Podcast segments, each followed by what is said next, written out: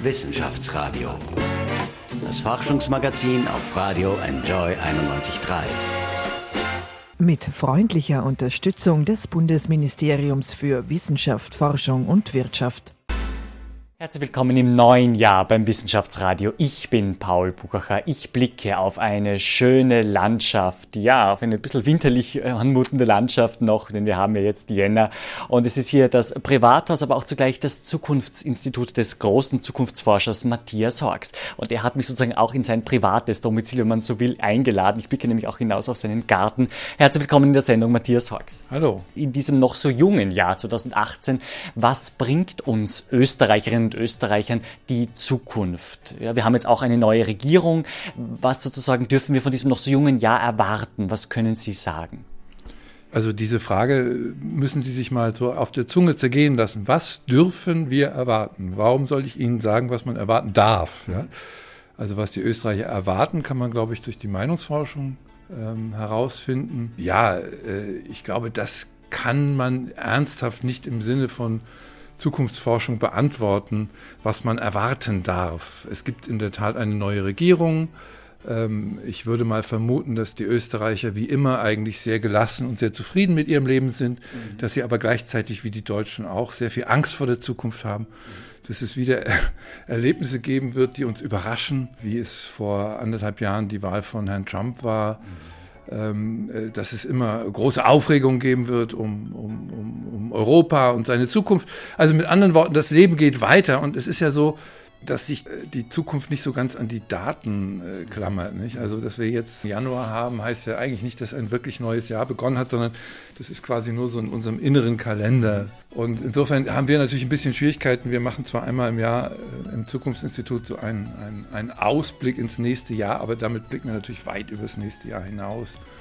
Und da sind natürlich die großen Themen, äh, das, was uns beschäftigt, der Klimawandel oder die Klimawende, wie immer man das bezeichnet. Das hängt ja auch ganz stark an den Worten ab. Ähm, die neue Weltordnung, so kann man das, glaube ich, nennen, was sich heute entwickelt als quasi nächste Phase der Globalisierung. Das sind so die großen Themen, die uns interessieren. Dann gibt es natürlich sehr viele kleine Felder, auf die man sich begeben kann, äh, von der Mode über die Ernährung bis ähm, also jedes beliebige Thema. Wenn Sie das spezifizieren, kann man sicher genauer darüber reden. Mhm. Okay, alles klar. Ich würde es gerne ein bisschen spezifizieren und zwar zum EU-Thema. Ich schildere vorher noch aus, dass wir hier im 17. Bezirk in Wien sind, ist vielleicht für unsere Hörerinnen und Hörer auch interessant. Mitte des Jahres übernimmt Österreich die EU-Ratspräsidentschaft. Ist das auch ein Thema für Sie? Beschäftigen Sie sich auch damit sozusagen äh, in diesem politischen Feld? Ja, also äh, Zukunftsforschung, so wie wir sie betreiben, ähm, hat ja Elemente, die alle Branchen betreffen. Also ganz stark im wesentlichen Kern ist die Systemtheorie, die Systemforschung, die Frage, wie komplexe Systeme sich verändern, wie sie sich wandeln über Zeit oder welche Auswirkungen und Bedingungen Krisen haben. Ähm, das ist unsere Zunft und das kann man im Prinzip auf jede Firma, auf jedes Gebilde an wenden und auch auf die Politik. Ich habe im letzten Jahr ein Buch über die Zukunft der Liebe veröffentlicht, Liebe und Beziehung und Familie. Also ähm, auch das kann man, kann man quasi mit dieser grundlegenden Methodik, dass man eben versucht, Systeme zu verstehen und dann eine Ahnung zumindest zu erhalten, wie sie sich weiterentwickeln können. Und das ist natürlich äh, nie so genau zu bestimmen, dass es jetzt eine Prophezeiung wäre, aber man kann, glaube ich, in den, in den, in, auch in den politischen Fragestellungen schon einiges feststellen. Also man kann feststellen, dass der alte Links-Rechts-Widerspruch so langsam verblasst und gleichzeitig so eine ganz merkwürdige Renaissance erlebt. Also die Menschen orientieren sich wieder ganz stark an Vergangenheiten. Es gibt einen, einen, einen Nostalgietrend, einen großen Retro-Trend in der Gesellschaft. Darf ich da einhaken? Die Rache des Analogen heißt es in Ihrem Zukunftsreport 2018. Das Analoge meldet sich zurück. Die Vinylplatte ist zum Beispiel wieder da. Ist das auch so ein Trend? Das hängt sicherlich damit zusammen. Also es, man, man kann in, in, großen Zyklen, die also im Lifestyle oder im, im, Weltempfindungsbereich haben die so oft 15, 20 Jahre. Mhm. Denken Sie mal an die Euphorie, die wir mit der Europagründung hatten, so ab 1990. Mhm. Das ging so bis zur Bankenkrise ungefähr. Und ähm, in solchen Zyklen entstehen immer Trends und Gegentrends. Also der, eine der entscheidenden ähm, Fehler, die ja immer in der Prognostik oder in der Futurologie, wie immer man das nennt, mhm gemacht worden sind, ist immer Linearität. Nicht? Also man hat einen Punkt A und einen Punkt B und das ist dann die Gegenwart und dann zeichnet man das so geradeaus weiter in die Zukunft. Und das ist immer falsch. Es, jeder Trend hat einen Gegentrend und auch die Digitalisierung ist an einem innerlich krisenhaften Punkt angelangt. Also wir können sehen, dass äh, bestimmte äh, Zahlenentwicklungen stagnieren, dass äh, Menschen sehr unzufrieden sind mit der unerhörten Störung durch das digitale Universum. Wir können sehen, dass es so etwas gibt wie einen dig digitalen Backlash. Also Menschen, die wollen wieder ihr wollen wieder das Sinnliche, das äh, Aromatische, das Reale. Und ähm, in Amerika ist das ja schon ein riesiger Trend. Da gibt es in New York, glaube ich, äh, kaum jemanden, der nicht gerade eine digitale Diät macht und sein Handy immer wieder ausmacht. Bei uns fängt das jetzt langsam auch an. Und das, das sind so die Zyklen, die man beschreiben kann. Nicht? Also alle Übertreibung, letztendlich kann man das immer so sehen, Technologie macht immer eine Übertreibung, eine Riesenerwartung. Und dann kommt irgendwann so der nüchterne Schluss, sag mal, also hat uns das so viel gebracht? Also Sie sehen es hier vielleicht auch ein bisschen an unserem Haus. Wir äh, haben viel Hightech. Äh, wir haben, wie Sie sehen, eine riesige Solaranlage. Wir versuchen unsere Energie selber zu gewinnen, aber wir haben auch viel High-Touch, also einen biologischen Schwimmteich und einen Obst- und Gemüsegarten. Wir glauben, dass Menschen immer beides sind. Wir wollen technische Beschleunigung, aber wir sehen uns auch nach Entschleunigung und Vinylplatte oder die Wiederkehr des Buches und der gedruckten Zeitung. Also wir erleben ja, dass sich die Medien auch wieder zurechtrütteln in diesem digitalen Sturm. Jetzt im letzten Weihnachtsgeschäft hatten wir diese große Debatte mit der Virtualisierung des Handels. Nicht? Also die alle haben im Internet bestellt und man kann sicher davon ausgehen, dass es in einigen Jahren eine Renaissance von schönen Ladenkonzepten gibt, wie es ja in anderen Ländern auch schon seit langem. Also der Handel reagiert dann, er muss reagieren quasi das, auf das, was das Digitale ihm wegnimmt. Und das ist im Grunde genommen eine der Kernbotschaften, die wir Zukunftsforscher haben. Schau nicht starr auf einen Trend, sondern sieh ihn in seinen Zusammenhängen und in seiner langfristigen Dynamik. Das ist das, was wir im Wesentlichen machen. Wir verfolgen Trends eben auch über lange Zeit. Ich bin ja schon seit 25 Jahren in dem Geschäft. Und zum Beispiel sowas wie die Megatrends, ja, also diese großen Blockbuster, die verändern sich ja nicht so schnell, sondern die haben so eine ja, man könnte sagen, so eine Spiralbewegungsform, nicht? Globalisierung hört ja nicht auf, nur weil einige Länder sagen, wir wollen uns jetzt abkapseln. Herr Hawks, ein großes Thema sicher auch die Zukunft. Wir wissen, dass wir alle leistungsfähiger werden müssen. Das zwingt uns ja auch die Wirtschaft auf. Äh, jetzt dieses Thema Rauchverbot ab Mai 2018 kommt nicht. Das ist entschieden worden. Manche sehen das als Kniefall vor der Gastronomie. Äh, wäre es aus der Sicht des Zukunftsforschers Matthias Hawks sozusagen gut gewesen, dieses Rauchverbot in Lokalen, wo sich ja doch auch immer viele Leute treffen und aufhalten, durchzusetzen, sozusagen einfach aus dem gesundheitlichen Aspekt, dass wir dann fitter sind, dass wir sozusagen gesünder leben? Ja, das ist jetzt eher so eine Meinungsfrage. Äh, ich halte das für politischen Blödsinn, der natürlich ganz bewusst auch so gemacht wird. Nicht? Das orientiert sich an sehr kurzfristigen Denkmustern. Wir sehen ja, wie überall in Europa die Rauchraten massiv zurückgegangen sind und irgendwann kommt dann eine kritische Masse von Menschen ähm, und, und es gehen einfach viele auch dann nicht gern in Restaurants oder in Beisels, wo geraucht wird. Mhm das ist dann eine größere Mehrheit. Und das hat eigentlich die Gesellschaft ganz gut so in ihrem Wandel ja begleitet. Wir wissen heute, dass man einfach in Restaurants, in öffentlichen Räumen nicht mehr raucht. Mhm. Ich kann mich erinnern, ähm, wir sind, ich bin noch aufgewachsen, da konnte man im Flieger rauchen. Mhm. Ja, da waren die vorderen Reihen, waren Rauchreihen. Jetzt könnte man natürlich sagen, ja, und wir sind aber so, wir wollen, dass das Volk auch rauchen kann. Also wollen wir auch wieder in Flugzeugen das ein. Also äh, es ist Blödsinn, unter uns gesagt. Mhm. Äh, aber es gibt dann eben so politische Versteifungen, wo man bestimmte Themen hochfährt. Äh, das ist eigentlich das Wesen des Populismus. Und auf lange Sicht ist es natürlich, äh, also der eine große Megatrend, den haben Sie ja schon genannt, äh, Gesundheit, das, natürlich kann man das so organisieren, dass man auch eine Tür dazwischen macht, aber wenn man sich mal die Gesellschaft anschaut, wie sie sich selber anpasst, ich mache immer die Erfahrung, wenn man in, mit Rauchern ausgeht, dann sind die eigentlich ganz froh, dass sie mal alle halbe Stunde aufstehen können und vor die Tür gehen und mit ihren anderen Raucherfreunden eine zweite Gruppe bilden. Das ist eigentlich auch ganz charmant. Und es ist immer die Frage, wie intelligent, wie selbstgesteuert kann eigentlich Gesellschaft sich verändern? Dann muss die Politik nicht dauernd steuernd eingreifen. Und ähm, ich glaube, wir unterschätzen eben die Intelligenz von von, von Systemen und das, was Bürger eigentlich selber so untereinander vereinbaren. Es ist immer so, man kann das, glaube ich, spüren, als ein, äh, auch als Politiker, wann so ein Wandel fällig ist. Ne? Der hat sich lange vorher vorbereitet. Denken Sie mal an unser Verhältnis zu Homosexuellen. Vor 15 Jahren habe ich irgendwann mal gesagt, also das wird noch nicht mehr sehr lange dauern und dann wird es im Grunde genommen eine, eine Angleichung der Heiratsrechte geben. Sie können sich überhaupt nicht vorstellen, wie man da angeschaut wurde. Das war vollkommener Blödsinn für die Leute. Ja.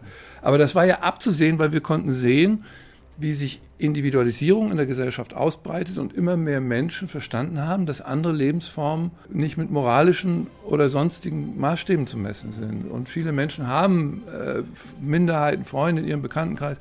Also wie die Toleranz sich durch die Gesellschaft durchgesetzt hat, das kommt von innen, das kommt nicht von der Politik. Die Politik hat nicht gesagt, ihr müsst jetzt tolerant sein. Ne? So, also unsere Systeme sind natürlich äh, langsam so gewachsen, aber auch unsere Fühlsysteme. Und man muss eben auch verstehen, was die Menschen fühlen. Und dann gibt es natürlich manchmal so Rückschläge, wie Sie sie in Amerika sehen können oder in Ungarn, wo dann aus so Verunsicherungen heraus, die man eben zuspitzt, wieder so neue äh, Rückwärtsbewegungen kommen. Ne? Es soll alles so werden wie früher oder wie es früher eigentlich nicht war. Nicht? Also äh, oft ist es ja so, dass man was erreichen will, was man früher eben nicht hatte, nämlich eine starke Nation. Das hat man vielleicht früher nicht so erleben können. Es ist alles verständlich, aber äh, mit dem weise lächelnden Blick des Zukunftsforschers weiß man, es wächst sich aus. Ne? Also so, was man normalerweise über Kinder sagt. Herr Hawks, jetzt mit Ende Jänner steht in Wien die Bürgermeisterwahl an. Es wird der Nachfolger von Michael Häupl gewählt. Was braucht Wien, um zukunftsfit zu werden bzw. zu sein aus Ihrer Sicht? Also jetzt ganz speziell bezogen auf die Bundeshauptstadt in Österreich. Wir haben uns viel mit Stadtentwicklung beschäftigt. Das ist eine unserer Spezialitäten. Und man kann also erstmal grundsätzlich sagen, dass äh, die Zukunft spielt sich in den Städten vor allen Dingen erstmal ab. Also es gibt auch da eine Gegenbewegung. Wir nennen das die progressive Provinz. Es gibt auch tolle äh, Zukunftsentwicklungen auf, äh, in ländlichen Regionen. Ähm, das ist jetzt ein anderes Kapitel. Aber die Großstädte, man kann sagen, äh, weil ja natürlich der Zuzug immer noch weiter zunimmt und intelligente Städte zu bauen und zu gestalten, das ist äh, großartig. Und es gibt inzwischen ein Parlament der globalen Bürgermeister, die sagen, wir müssen eigentlich auch die Demokratie wieder zurückholen auf die Stadtebene. Typisches Beispiel jetzt, als Trump gesagt hat, wir steigen aus dem Klimavertrag aus, haben ja die Bürgermeister in Amerika gesagt, wir machen das nicht. Wir haben eine städtische Autonomie. Und diese Stadtentwicklung, die kann man eben beschreiben, hin zu einer kreativen Stadt, hin zu einer Stadt der Faszination. Und da finde ich, als begeisterte Wien-Bewohner, seit, ich wohne seit über 15 Jahren in dieser Stadt, dass Wien da unglaubliche Fortschritte gemacht hat und man da äh, sich eigentlich überhaupt nicht beschweren kann. Aber man könnte jetzt natürlich noch Sachen draufsetzen. Ne? Also man könnte noch ein bisschen mehr tun. Äh, und das betrifft vor allen Dingen den Mut. Also ich finde immer, dass im Verhältnis, wie gut diese Stadt funktioniert und, und wie kreativ sie auch ist, eigentlich die Selbstbeschreibung oft sehr negativ ist. Ja? Also Sie müssen ja quasi äh, auch immer einberechnen, was so die mentale Wahrnehmung von Trends ist. Das ist oft nicht die Wirklichkeit. Mhm. Diese Verzagtheit, diese Selbstnegativierung, das finde ich eine der größten Gefahren. Nicht? Also wenn man sich mal überlegt, wenn Wien wirklich Weltstadt werden will, mhm. wie sieht das aus mit Gebäuden, die auch was Neues bringen, mit Architektur, mit Design, neue Formen des Zusammenlebens, Stichwort Co-Living, wie man das so schön auf Englisch nennt. Das sind eben, wenn man so will, die Gemeindebauten des 21. Jahrhunderts. Es gibt eine neue Generation von, äh, man könnte auch sagen, urbanen Dörfern, mhm. die sich entwickeln äh, in, in, vielen, vielen Projekten, die wir weltweit verfolgen können. Äh, Stichwort Co-Living oder gemeinschaftliches Wohnen. Ähm, also oft sind, sind das ökologisch geprägte Siedlungen mit einer schönen Architektur, in der Jung und Alt zusammenleben äh, Familien mit, äh, mit Älteren. Das sind eigentlich so, man könnte sagen, die urbanen Orte der Zukunft, wo sich die Trennung von, von Leben und Arbeiten, also diese, diese extreme Spaltung, die sich im Industriezeitalter entwickelt hat. Da ist das Wohnviertel, da ist das Arbeitsviertel, da ist die Fabrik. Das verändert sich ja. Oder die Fragen der Mobilität. Nicht? Also wir, wir erleben natürlich viele Städte, die an ihrem Verkehr zugrunde gehen, ja, die ersticken. Und wir sehen, dass die ganzen nordischen Städte ihre Städte wieder freiräumen von dieser Diktatur des Automobils und sie freigeben für letztendlich das, was eine Stadt ist, nämlich soziale Netzwerke, wenn Menschen miteinander in Verbindung treten. Und das äh, macht diese Städte unglaublich faszinierend. Denken Sie an Kopenhagen, wo es fast, äh, wo der Fahrradverkehr jetzt sehr dominierend ist. Mhm. Und da spielen eben teilweise technische Fragen eine Rolle, Elektromobilität, ähm, aber vor allen Dingen ein, ein, ein Gefühl für die Stadt als einen sozialen Organismus, als soziales Kunstwerk, wenn man so will. Und das ist, glaube ich, dass, ähm, wenn, man, wenn man Wien so beschreibt, auch in seinen Möglichkeiten, dann kommt man ein bisschen runter von diesem Problem, was die Stadt ja hat, zu ihrem eigenen Museum zu werden. Also es ist manchmal hat man so das Gefühl, man kann es so in Polyester eingießen und dann äh, die, die Asiaten sehen sich das dann an wie so eine Retortenstadt und Sissi wohnt mittendrin.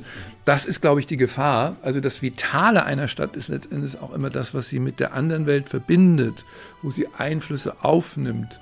Und da ist ja Wien durchaus sehr multikulturell, aber daraus noch ein bisschen mehr zu machen, so wie wir das auch in den wirklichen Weltstädten sehen, ähm, wo man auch äh, Brilliance, also tolle Leistungen in Design, Kunst, Architektur. Also ich kann mich im Grunde genommen nicht beschweren, die Stadt bietet so viel. Ähm, aber ich finde, sie könnte auch ruhig ein bisschen selbstbewusster und energischer an dem, was sie hat, noch weiterentwickeln. also einfach evolutionäres Weiterentwickeln. Das würde ich mir wünschen. Herr Hawks, äh, von vielen Medien wird sie gehypt als die Hochzeit des Jahres. Das ist eben jene von äh, Prince Harry und Meghan Markle in Großbritannien. Wie sehen Sie das? Ist das äh, die Sehnsucht der Menschen nach dem guten alten Märchen in Zeiten des Brexits, in Zeiten gestiegener Anforderungen in der Arbeitswelt, mit denen man zurechtkommen muss, in Zeiten, wo vielleicht auch nicht jeder Job immer gleich sicher ist? Sehnen wir uns sozusagen wieder nach der guten alten Zeit, die es zwar so nie gegeben hat, aber die wir uns so als Wunschvorstellung aufbauen? Ja, das war ja noch nie anders. Nicht? Also glaube, als Königin Elisabeth vor einem halben, über einem halben Jahrhundert gekrönt worden ist, war ja auch ganz äh, Britain auf den Beinen. Und äh, das ist ein tiefes Bedürfnis in Menschen, das Dynastische, nicht? Und das wird natürlich in der Trivialgesellschaft, in der, in der, in der Boulevardgesellschaft in einer Art und Weise überhöht. Da gibt es in der Tat dieses Bedürfnis für, ich sag mal, stellvertretendes Leben. Nicht? Aber das, das repräsentieren natürlich auch Filmstars, die bei denen ist es dann weniger die Hochzeit, sondern die unentwegten Scheidungen, die interessant sind. Also wir sind einfach neugierige Wesen, wir sind Klatschwesen, wir sind, äh, letztendlich sind unsere Vorfahren ja geprägt worden am Lagerfeuer vor äh, eine halbe Million Jahre, vor 100.000 Jahren, da hat man auch immer geklatscht, wer mit wem und wo, wo ist das Traumpaar und oh, und dann sind alle neidisch und das ist einfach, ja, das ist, glaube ich, ein Stück weit einfach die menschliche Psyche, die, die, die, die sich nicht groß verändert, glaube ich. Wissenschaftsradio, das Forschungsmagazin der FH Wien der WKW.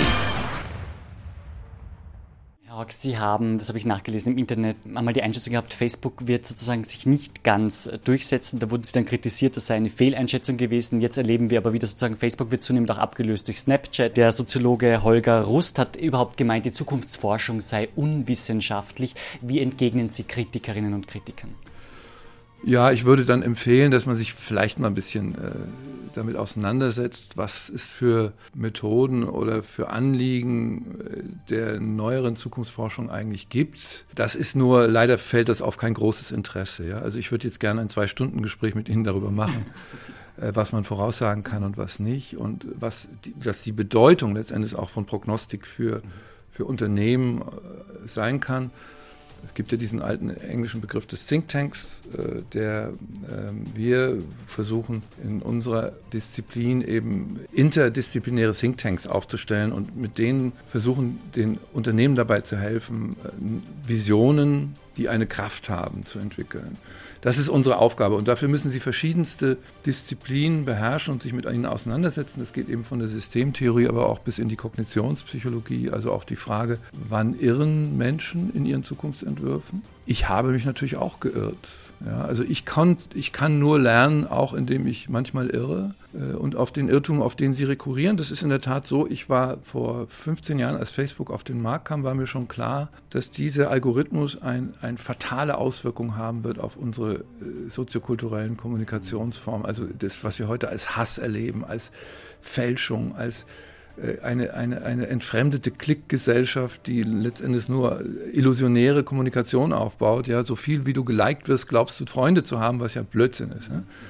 Also das habe ich damals alles gesehen und ich war einfach wütend. Und dadurch war ich blind für diesen Effekt, äh, den, den solche Plattformen manchmal haben, den Machteffekt. Die haben einfach äh, diese ganze Branche der sozialen Medien übernommen. Und das muss man korrigieren. Da muss man eben ähm, anfangen, klüger zu werden, die Systeme besser zu verstehen.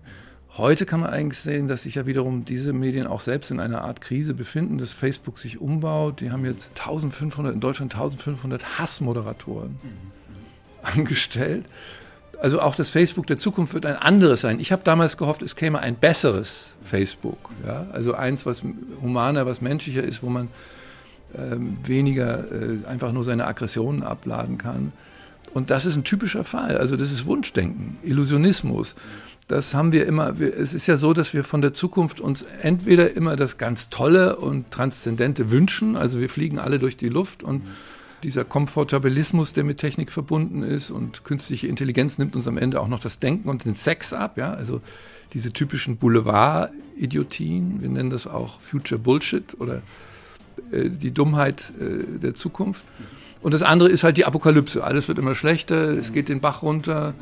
Ähm, damit haben sie immer die höchsten Auflagen und die höchsten Einschaltquoten. Und wir wissen letztendlich alle, äh, ich glaube, da muss man gar kein Zukunftsforscher sein, dass die Wahrheit irgendwo eben in den beiden Elementen nicht liegt, sondern sie liegt nicht dazwischen, sondern sie liegt immer in Kombination. Sie liegt immer in Krisen, die dann wiederum Verhaltensänderungen hervorrufen, neue Versuche, neues Scheitern. Und das zu beschreiben und das auch systemisch und philosophisch und äh, in vielerlei Hinsicht zu begründen, das ist unsere Aufgabe. Also ich habe mich, glaube ich, hat mich auch noch nie jemand aus dem Journalistenkreis gefragt, wo, wo denn meine Prognosen gestimmt haben. Ne? Also das sehen Sie ja, es gibt immer so diese Häme und Schadenfreude. Das kommt natürlich ganz oft von Leuten, die einen tiefen Neid haben. Wir leben ja auch in einer Neidgesellschaft. Nicht? Das heißt, wenn jemand Erfolg hat, wird erstmal sofort, das sehen Sie am Internet, wird erstmal der große Dampfprügel rausgenommen und ähm, äh, das liegt natürlich oft auch an, an, an, an psychologischen äh, ja, Überschäumungen. Ja? Also ich glaube, man darf das nicht so ernst nehmen und man muss natürlich aufpassen, ähm, dass man in diesem Genre nicht anfängt, äh, ja, wie sagt man so schön im neuen deutschen Politjargon, obergärig zu werden. Nicht? Also viele Zukunftsforscher haben natürlich so diesen euphorischen Blick und alles wird ganz wunderbar. Wir haben es ein bisschen schwieriger, unsere Dienstleistung zu verkaufen, weil die nicht so einfach ist. Ja? Es geht nicht darum, äh, in die Glaskugel zu schauen und äh, Events vorauszusagen, nach dem Zufallsprinzip, sondern es geht darum zu verstehen, wie sich langfristig Wandel entwickelt. Also wie zum Beispiel Technologie, wie eine Evolution funktioniert, auch durch Flops, auch durch Scheitern. Ja? Oder wie, äh, wie gesellschaftliche Systeme sich immer wieder neu zusammenfügen. Wir reden jetzt von der großen Krise Europas, aber es ist, es ist ja vielleicht auch sowas wie die Pubertät Europas. Nicht? Also wir haben 20 Jahre lang sehr euphorisiert über Europa und dann haben wir gemerkt, naja, es gibt natürlich Widersprüche, es gibt Schwierigkeiten. Das ist wie in jeder Paarbeziehung so. Und ich glaube, dass diese Krisen, die Europa jetzt erlebt, auch dazu führen, dass wir langsam verstehen, was wir an Europa haben. Ja, es ist ja oft so, dass wenn was bedroht ist, dann verstehen wir es oft besser. Nicht? Also der Brexit hat äh, die Europazustimmung in den meisten europäischen Ländern erhöht. Ja, nicht in allen, aber in den meisten. Und ähm, das ist ein bisschen so ein, ein, ein Prinzip, der, der Gelassenheit, dass man, dass man auch dann, wenn alle Krise schreien, äh, dann muss man das nicht alles gleich glauben. Und dafür sind, glaube ich, wir Zukunftsforscher auch da, dass wir ein Bewusstsein äh, davon schaffen, dass Wandel eben möglich ist und man am Ende auch gelingt. Ja, also mir wird ja oft Optimismus vorgeworfen. Aber ich würde eher von Zuversicht sprechen. Und vor allen Dingen gibt es da eine grundlegende Erfahrung, die in Österreich glaube ich, sehr weit verbreitet ist. Die Lage ist meistens viel besser als die Laune. Nicht? Also die Dinge Vor allem sind, in Wien wahrscheinlich. Ja, also die Dinge sind meistens nicht so katastrophal, wie sie dauernd jammernd beschworen werden. Nicht? Und das muss man schon mal auseinanderhalten. Und deshalb, wenn man sich auf einen Zukunftsdiskurs einlädt in einer Talkshow, ist meistens sehr schwierig, nicht? Weil da wird natürlich extrem polemisch zugespitzt. Und das ist nicht so meine Art. Da möchte ich jetzt gerne anschließend und äh, zwei Fragen in eine sozusagen ein bisschen packen. Sie haben die Talkshow-Kultur auch vor einiger Zeit kritisiert. Die ganzen Plasbergs, Maischbergers und so weiter waren damit, glaube ich, gemeint Maybrit Illners und wie sie alle heißen. Was kritisieren Sie sozusagen an deren Diskurs, die ja sozusagen jede Woche, natürlich wollen sie Quote haben, das stimmt schon, aber sozusagen sie nehmen immer die gesellschaftspolitisch aktuellen Themen und setzen natürlich eine Runde so zusammen, dass natürlich ein Opponent, also ein Gegner auf einen Befürworter trifft, ja. damit spannender wird. Ist es das, was Sie kritisieren? Und äh, dann die Nachfrage, äh, sozusagen spaltet das die Gesellschaft mehr, als dass sie zusammenführt? Wir haben ja Spaltungstendenzen auch durch die AfD, die jetzt im Deutschen Bundestag sitzt, wo ja auch sozusagen man sagen kann, ja, das ist ein sehr radikaler Weg sozusagen. Jetzt ist das eine riesige Masse an Menschen in einem rechten Block im Deutschen Bundestag. Das spaltet ja eine Gesellschaft, als dass sie zusammengeführt wird. Es ist in der Tat so, dass ich finde, mein, ich habe hab ja auch ein bisschen Erfahrung mit Talkshows selber. Ich war früher öfters dort. Mhm dass dieses, diese riesige Eskalation des Medienapparates, also wir haben ja heute tausende Kanäle, die alle um Aufmerksamkeit rangeln. Die einzige wirklich rare Ressource in unserer Gesellschaft ist ja gar nicht so sehr das Geld oder äh, auch nicht so sehr das Öl, sondern es ist die Aufmerksamkeit der Menschen. da bin ich ja nicht allein mit dieser Warnung. Also wenn Sie mal äh, mit den klugen Politikern reden, die, wie die unter dem medialen System leiden, oder jetzt der Deutsche Presserat hat auch die Talkshows genau in derselben Weise kritisiert, wie ich das gemacht habe. Ich glaube, dass diese Art von öffentlichen Vorführungen, von Vereinfachungen schlichtweg die Gesellschaft spalten und dass sie die Vorläufer des Populismus in der Tat gewesen sind, weil sie uns jede komplexe gesellschaftliche Frage so aufbereiten, dass es nur schwarz oder weiß gibt, ja oder nein, dass gepöbelt wird, dass es vor allen Dingen um den Show-Effekt geht, um den Aggressionseffekt, um den Skandaleffekt und diese Skandalisierung des Medialen das macht auch diese Übernervosität in der Gesellschaft, ja, diese Überreiztheit, dieses Gefühl am Abgrund zu stehen und alles muss sich ganz radikal ändern und dieses Gegröle, was daraus entsteht, nicht, das unterstützt es. Und ich glaube, wir werden in den nächsten Jahren und Jahrzehnten lernen müssen, mit diesem wild gewordenen Medienapparat umzugehen. Und ähm, äh, diese die Debatten äh, lassen sich ja heute schon absehen. Und wir haben ja gesehen, was passiert, wenn sich das weiter extremisiert. Dann haben wir Amerika. Also Amerika können Sie wirklich sehen, wie quasi der öffentliche Diskurs zerstört wird durch dann inzwischen Sender, die nur noch Aufmerksamkeitswahn produzieren, oft auch im politischen, dann auch korrumpierbar werden. Wir haben das ja gesehen mit den mit den russischen Einmischungen. Und das ist das Ende vom Lied. Das Ende vom Lied ist lauter Sender, in denen quasi diese Polarisierungen, die in den Talkshows geschaffen wurden, nur noch als Blase dargestellt werden und die gegeneinander quasi anfunken, ansenden.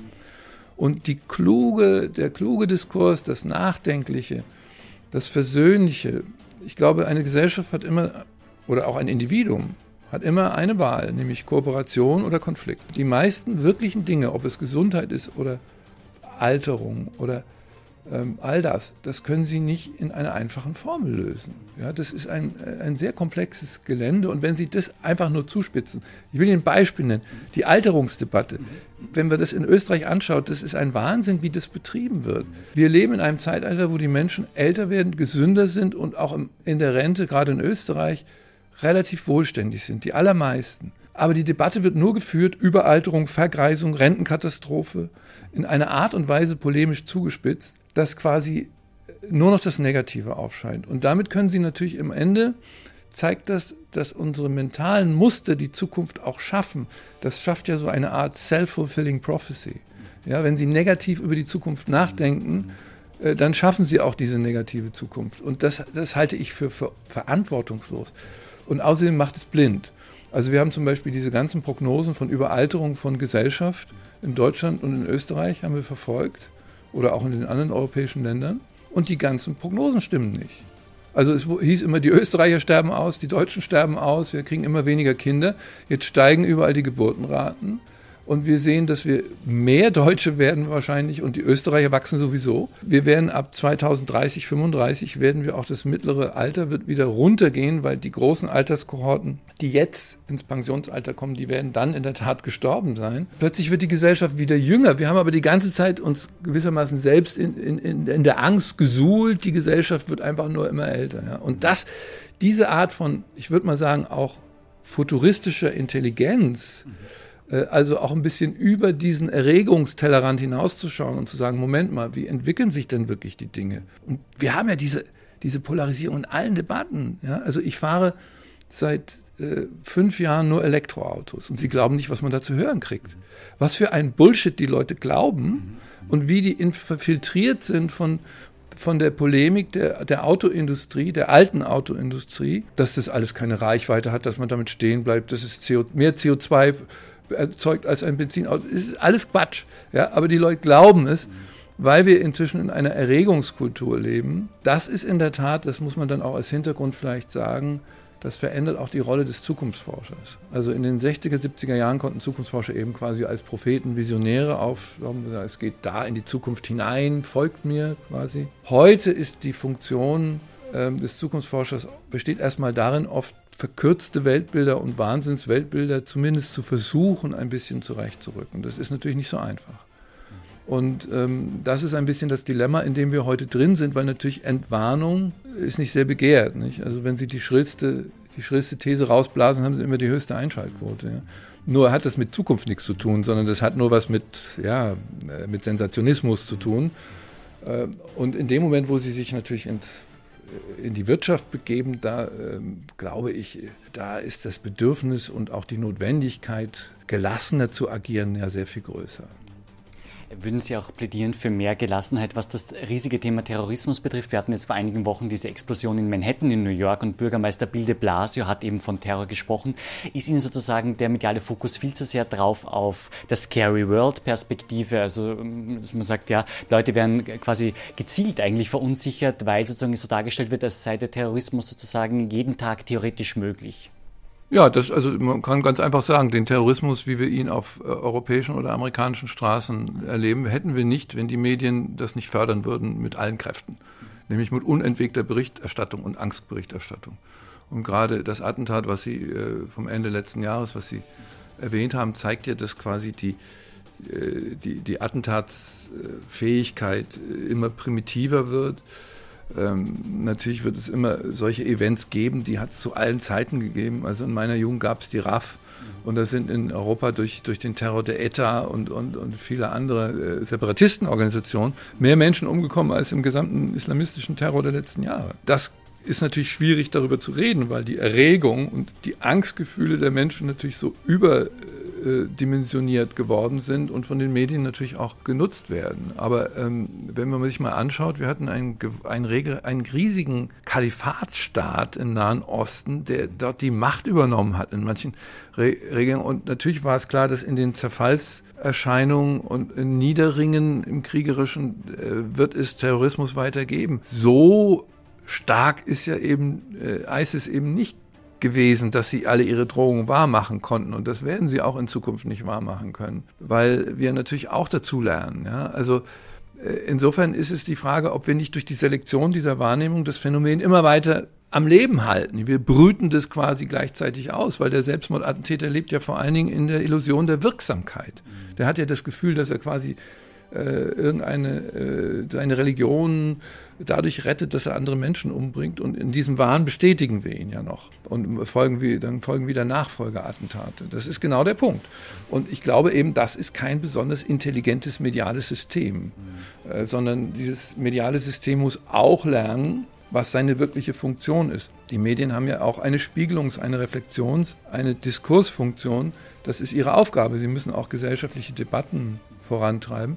Und da sehe ich aber auch in der Tat jetzt die Anzeichen dafür, dass sich das auch rekonstruiert. Also wenn Sie nochmal nach Amerika schauen, die totale Verrottung des Medialen dort und gleichzeitig hat die New York Times, glaube ich, ihre Auflage verdoppelt innerhalb eines halben Jahres. Es gibt auch das intensive Bedürfnis, in einer anderen Tonlage über die Welt und über die Zukunft nachzudenken.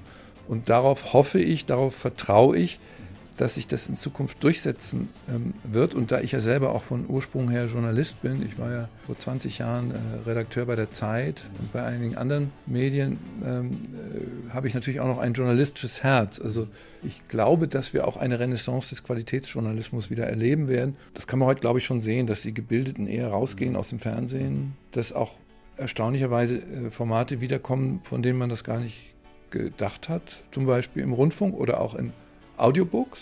Ja, also Mensch, die Jüngeren, die lesen heute nicht mehr so viel, aber sie hören, also meine Söhne hören zum Beispiel äh, sehr komplexe Bücher per Audio beim Unterwegssein, beim Mobilsein. Und auch das zeigt wieder, jeder Trend erzeugt einen Gegentrend und eine neue Hoffnung. Und immer dann, wenn wir enttäuscht sind, können wir auch sehen, worin könnte diese neue Hoffnung bestehen. Wissenschaftsradio. Forschung einfach erklärt. Präsentiert von der Fachhochschule Wien der WKW Radio Enjoy 91.3. Sie haben Ihr Buch schon angesprochen, Herr Hawks. Was bringt denn die Zukunft von Liebe und Sexualität? Manche meinen, es könnte durchaus sein, dass sozusagen körperliche Liebe abgelöst wird durch eine Art von Roboterliebe. Aber das wäre dann quasi eine Art Triebabfuhr und würde vielleicht die Prostitution sozusagen äh, verdrängen. Wie sehen Sie das?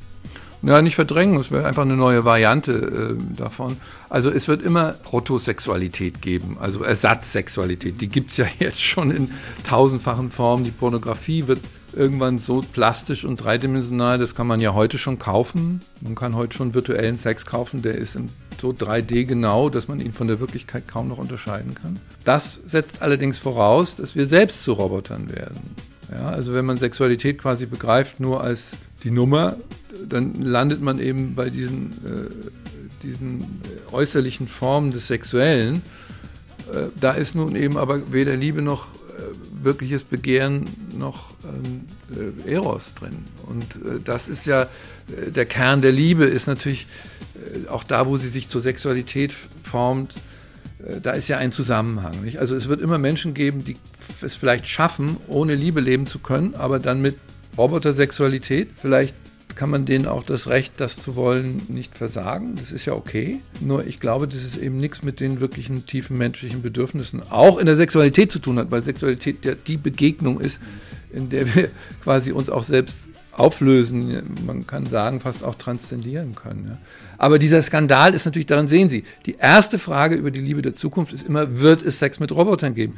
Das ist diese innere Klischeeierung, die natürlich ähm, äh, im Grunde genommen äh, verleugnet oder gar nicht wahrnimmt, dass unsere Fantasien natürlich immer was über uns aussagen. Ne?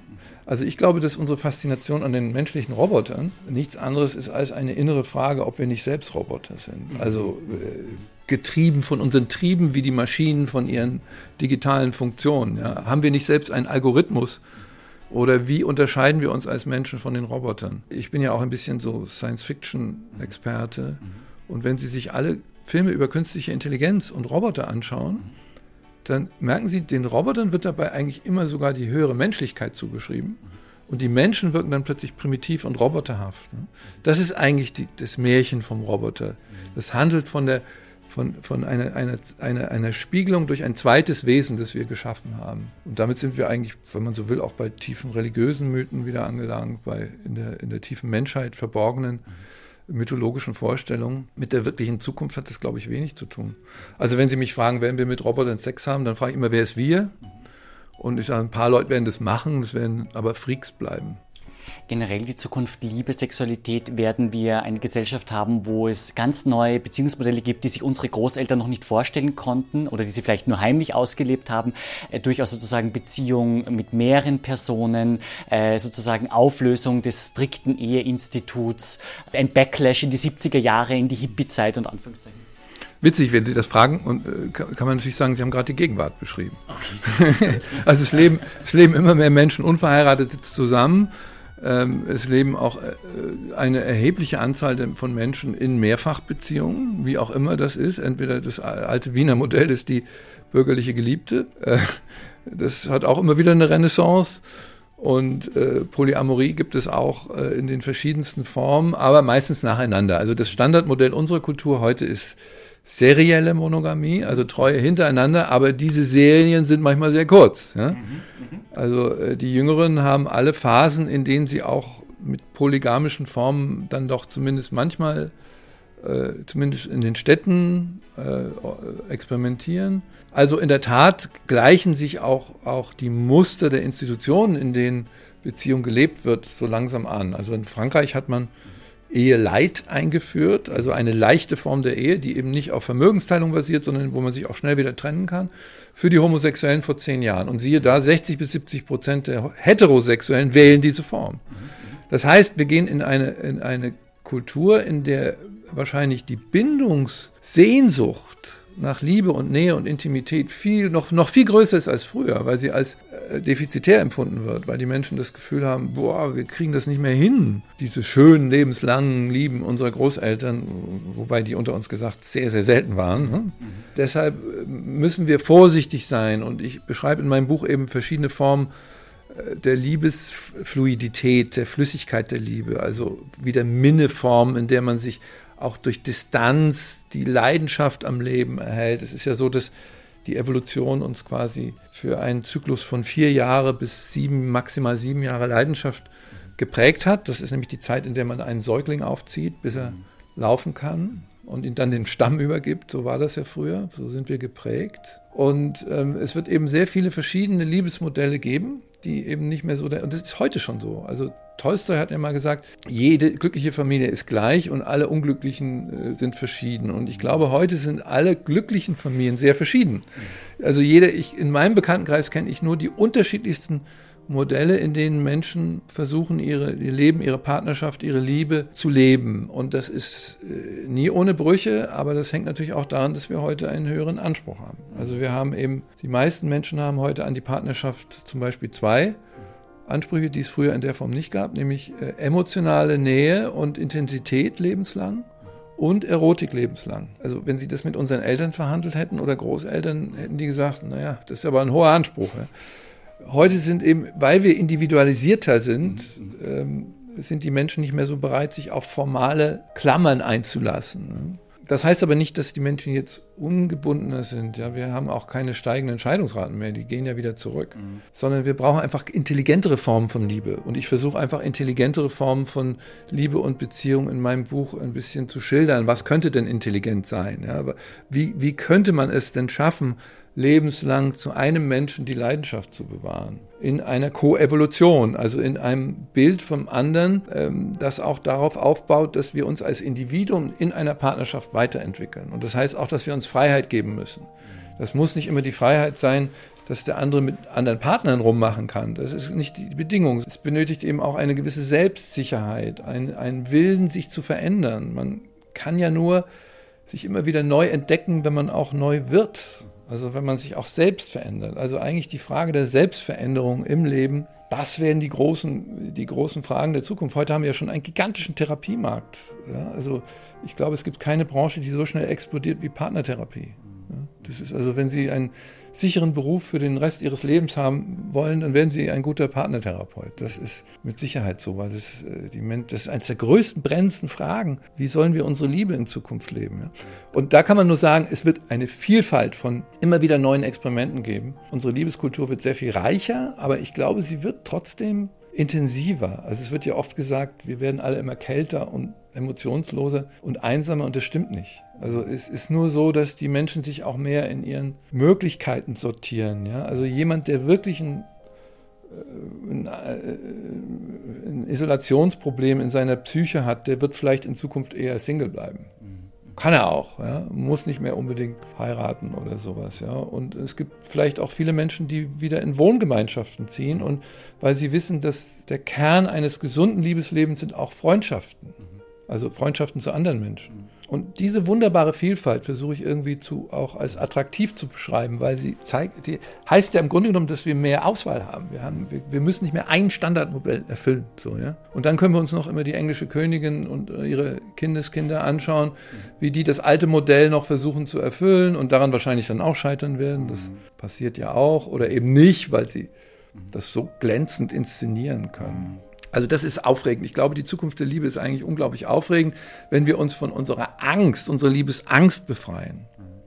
Sie haben das Stichwort genannt, gestiegene Erwartungen und solche Erwartungshaltungen gibt es ja auch in der Arbeitswelt. Jetzt nach den Weihnachts- und Silvestertagen haben viele das Gefühl, es geht wieder los, es wird viel von mir an Leistung erwartet, aber ich habe das Gefühl, alles sozusagen bleibt an mir hängen. Es gibt viel zu wenig Kolleginnen und Kollegen, die mir helfen, sozusagen den Workload, wie man heute sagt, zu bewältigen. Man ist sozusagen äh, mit höheren Anforderungen konfrontiert, mehr zu schaffen, mehr zu leisten. Wie wird diese Arbeitswelt der Zukunft sein? Wird das noch mehr zunehmen? Werden dann gute Leute verdienen sozusagen, die äh, uns den Stress wieder austreiben mit allerlei Methoden? Was wird sich da in den nächsten 15 Jahren vielleicht tun, Herr Hawks?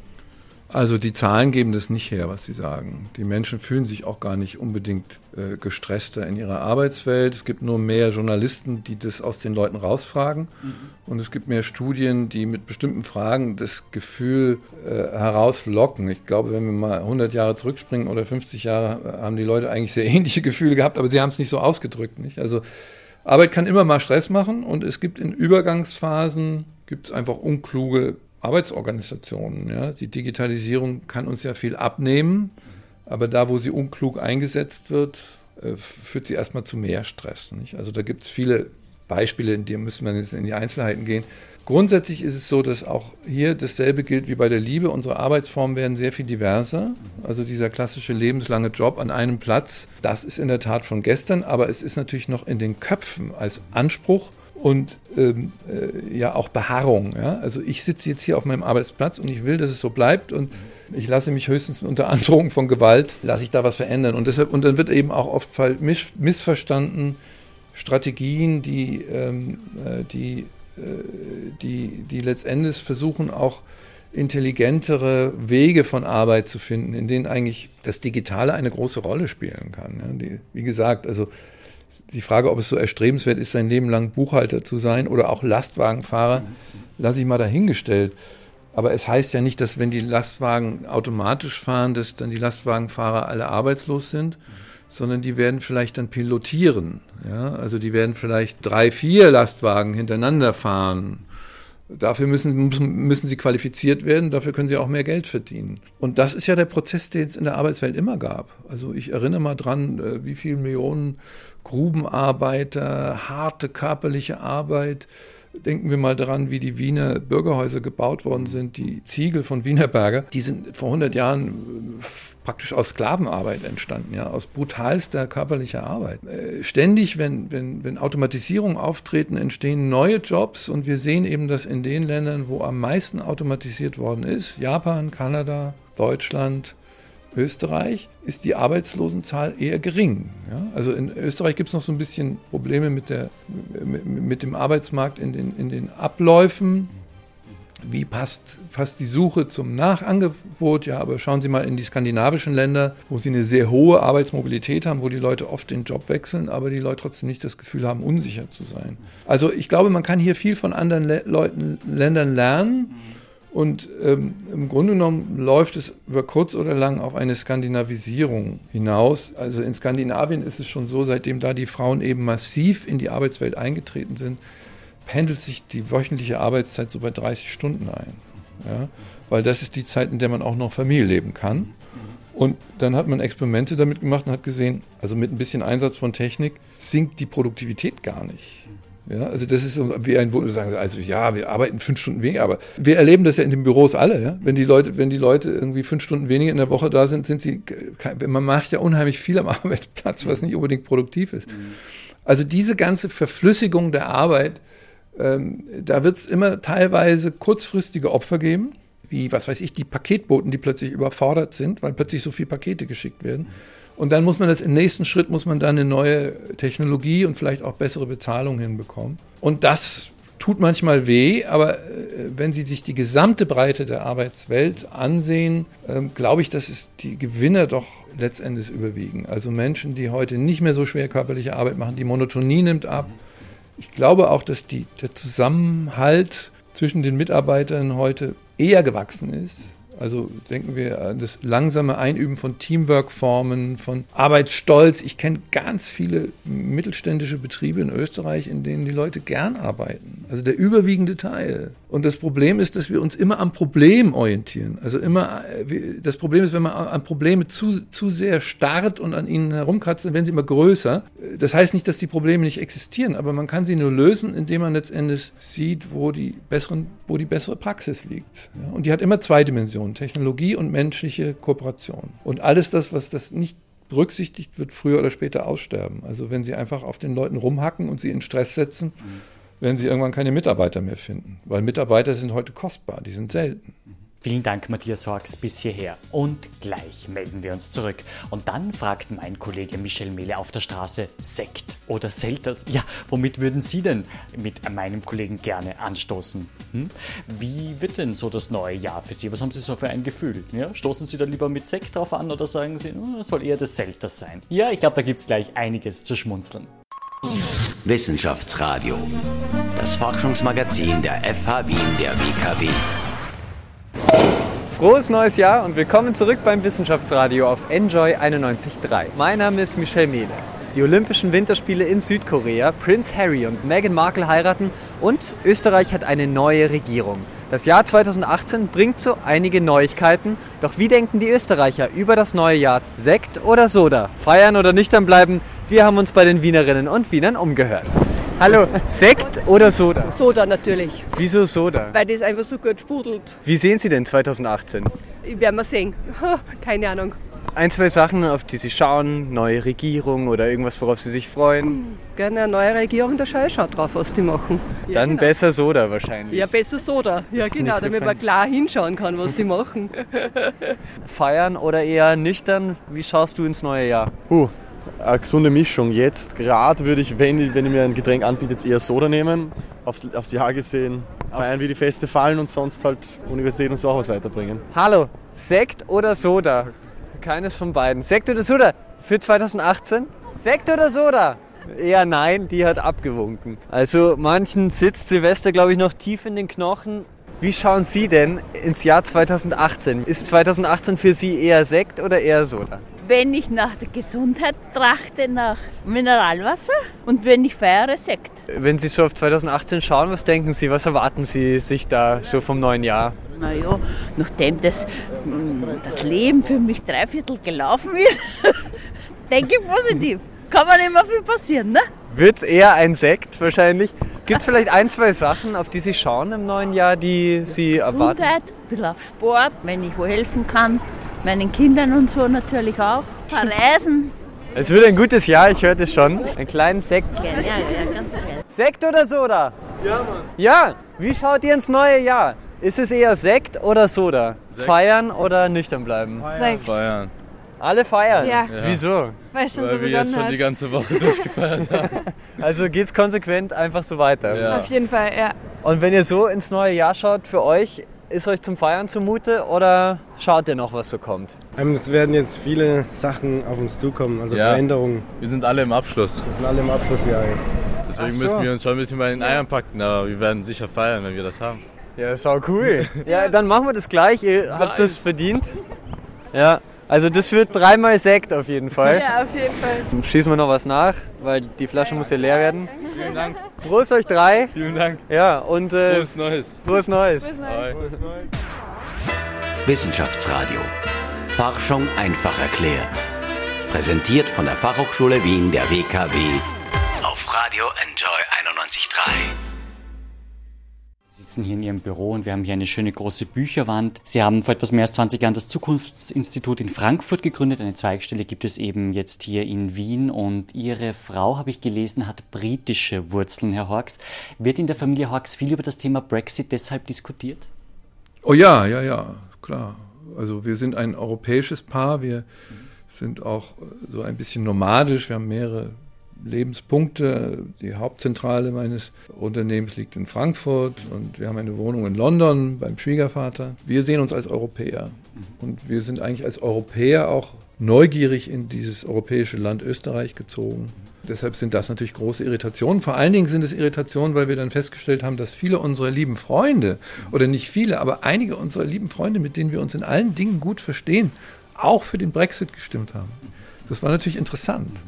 Und die haben das aus so ganz ähm, interessanten Gründen auch gesagt. Die haben gesagt, man muss diesen Bürokraten mal eins auf die Nase geben, also auch so eine populistische Haltung in Brüssel, damit die mal was dazulernen. Und ja, aber irgendwo am Ende weiß man doch, wie es sein wird. Am Ende ist es wie eine Beziehungskrise. Äh, also da wage ich mal eine Prognose. Mhm in zwei, drei Jahren wird England mit Europa äh, Verträge geschlossen haben, äh, die uns irgendwann vergessen lassen, dass es überhaupt einen Brexit gab. Und die meisten der Verträge, die eigentlich auch für die Briten ganz gut waren, werden aber wieder aktiviert werden. Ist, ich sag mal so wie Norwegen. Also Norwegen hat ja auch so eine, so eine assoziierte Mitgliedschaft, weil wir leben ja in einer Staatenfamilie und es geht ja gar nicht anders. Also diese Idee, dass wir ein Schiff sind und alleine auf den Atlantik raustuckern wie wie die Briten das gemacht haben, das war natürlich eine Wahnvorstellung. Das war aus dem Zorn, äh, dass vielleicht auch in der englischen Gesellschaft alles nicht so toll lief. Dann muss man, braucht man immer Gegner. Ja? Und das ist ja hier in Österreich die Debatte ähnlich gewesen, dass man gesagt hat, also alles Schuld ist irgendwo in Brüssel. Ja? Und mhm. Brüssel hat es schwer und es ist nicht einfach, einen Kontinent miteinander zu koordinieren. Wir leben ja auch in unglaublich schweren Fragen, aber ähm, ich glaube, dass sich letztendlich die europäische Idee, die ist schon, hat sich auch in den Krisen als stark bewiesen und wir haben immer noch auch zu unseren Freunden, unseren englischen Freunden, die für den Brexit waren, eigentlich gute Freundschaften. Das geht dann auch irgendwann vorbei, diese Irritation. Zum Schluss würde ich gerne noch einen kleinen Wordtrip mit Ihnen zu Themen der Zukunft machen. Herr Hork, ich würde Ihnen gerne Stichworte geben und würde Sie bitten, darauf assoziativ oder so ein bisschen prognostisch zu antworten. Das Smartphone der Zukunft, wie dürfte das aussehen? Wird es immer noch kleiner werden oder äh, ganz anders sein, äh, als wir es derzeit verwenden? Nein, es wird sich wahrscheinlich sogar wieder aufteilen. Das heißt, es wird wieder mehrere verschiedene Gadgets geben. Einige werden Uhren am Handgelenk haben. Es wird softe Bildschirme geben, die man, die man ums Handgelenk schlingt. Und viele Menschen werden auch wieder auf Smartphone verzichten. Die Familie der Zukunft unter Anführungszeichen, was sozusagen orten Sie für Mitteleuropa als das wahrscheinlichste Modell des Zusammenlebens?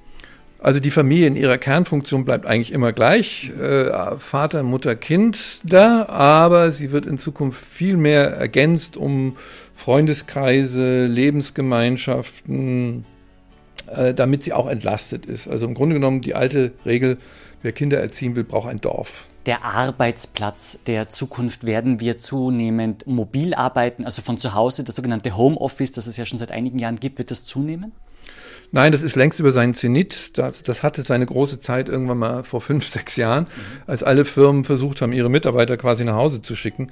Das hat sich als äh, Blödsinn erwiesen, weil nämlich die Arbeiten, die dann zu Hause gemacht werden, kann man weitgehend automatisieren. Mhm. Und die, der wesentliche Aspekt von Arbeit in Zukunft werden menschliche Dienstleistung und Kreativität. Und die kann man immer nur in der, in der physischen Präsenz. Also ein, ein Team, was Ideen entwickelt, geht immer nur, wenn sie im selben Raum sind.